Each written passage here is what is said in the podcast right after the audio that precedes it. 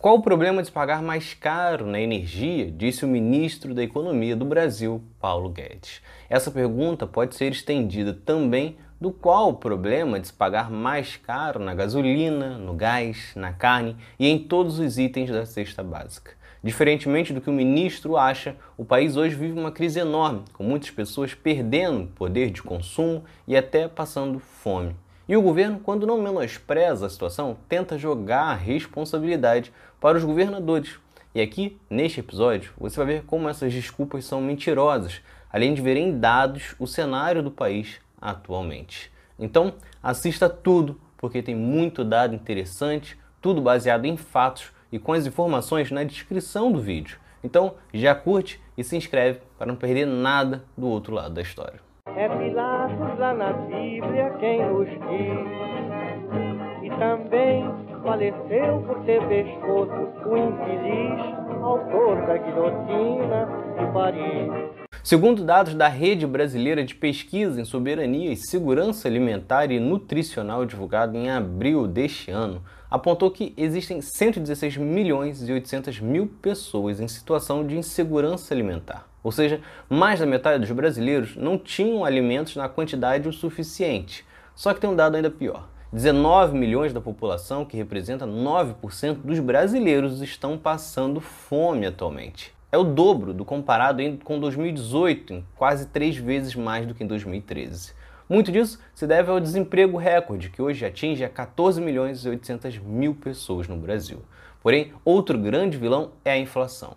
Somente neste ano, o índice acumula alta de 5,81% e nos últimos 12 meses a inflação é de 9,30%, bem acima dos 6% que é tratado como limite. E claro que vão justificar que é a pandemia, mas a inflação média, considerando as 44 principais economias do mundo, foi de apenas 2,2% em 2020. Até mesmo o México teve a segunda grande alta nos preços, conseguia até mais se manter abaixo dos 6%. A outra desculpa é que o auxílio emergencial causou esta inflação, o que por si só já é um absurdo alguém entender que é normal que um terço dos brasileiros recebendo 375 reais é algo muito acima da média, já que o pagamento de 1.200 durou apenas cinco parcelas no meio de 2020 e nem foi para todos. Além disso, um estudo do Centro de Pesquisa em Macroeconomia das Desigualdades mostrou que sem o auxílio a crise seria muito pior. O PIB em 2020 teria caído mais de 8,4%, bem pior do que a queda de 4,1% que teve com o auxílio emergencial. Só que a prova mesmo de que não tem ligação é de que nos últimos oito meses foram apenas cinco parcelas e com valor máximo de 375 reais. E mesmo assim, só em agosto, a inflação foi de 0,89%, a maior desde 2002. Com isso, vemos cenas que demonstram o desespero da população, como em Cuiabá, com uma fila para doações de pedaços de ossos ou em São Paulo, em que as pessoas estão comprando a gordura da carne. São muitos relatos diferentes e um fato de que o Brasil caiu para o menor consumo de carne em 25 anos. E aí você pode ser vegano e achar aí que isso é positivo pelo que você acredita. Porém, a causa desta queda está ligada exatamente à queda de poder de compra e à política econômica de Bolsonaro e Paulo Guedes. Somente de maio de 2020 para maio de 2021, o preço da carne subiu 35%. Porém, de 2019 para 2020 já havia tido um outro aumento de 31%. O primeiro grande aumento, inclusive, ocorreu ainda no final de 2019, antes da pandemia, e o motivo está na exportação, que naquele ano, no começo de 2020, aumentou 16%.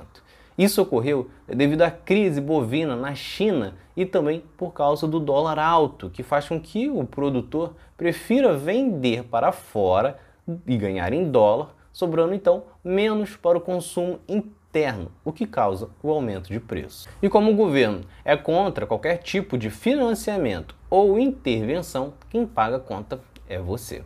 Mas você pode falar que é só trocar a carne, mas o brasileiro já está fazendo isso e adivinha? Os outros produtos também estão ficando mais caros.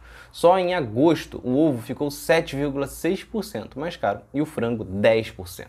Só que também não é só isso. Itens básicos da refeição do brasileiro, como arroz e feijão, aumentaram 60% entre março de 2020 e março de 2021.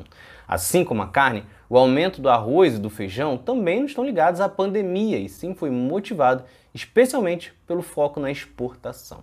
Com isso, a receita do liberalismo de Paulo Guedes e Bolsonaro é mais lucro para alguns produtores e mais prejuízo para você, que é do povão. Isso tudo sem contar também o aumento da gasolina e do diesel, que subiram mais de 25% somente de janeiro a julho de 2021.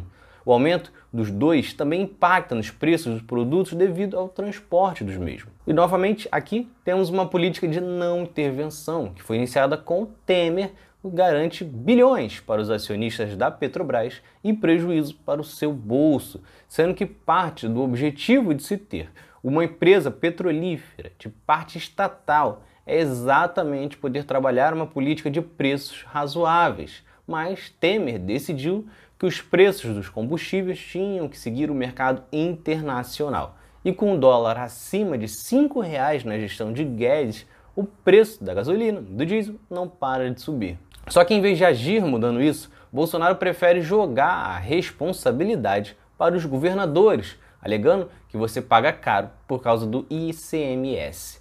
No entanto, esse imposto, que tem taxas diferentes em cada estado, não teve variação, ou seja, não aumentou ao longo do tempo. Desta forma, se em 2015 você pagava menos de R$ reais no litro da gasolina, pagando a mesma taxa de ICMS que hoje paga R$ reais no litro.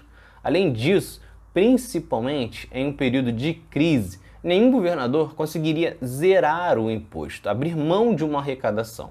Mas, para não ficar em fake news, basta fazer conta. A empresa Tendências Consultoria calculou o impacto que a desvalorização do real na gestão Guedes-Bolsonaro tem no que você paga de gasolina.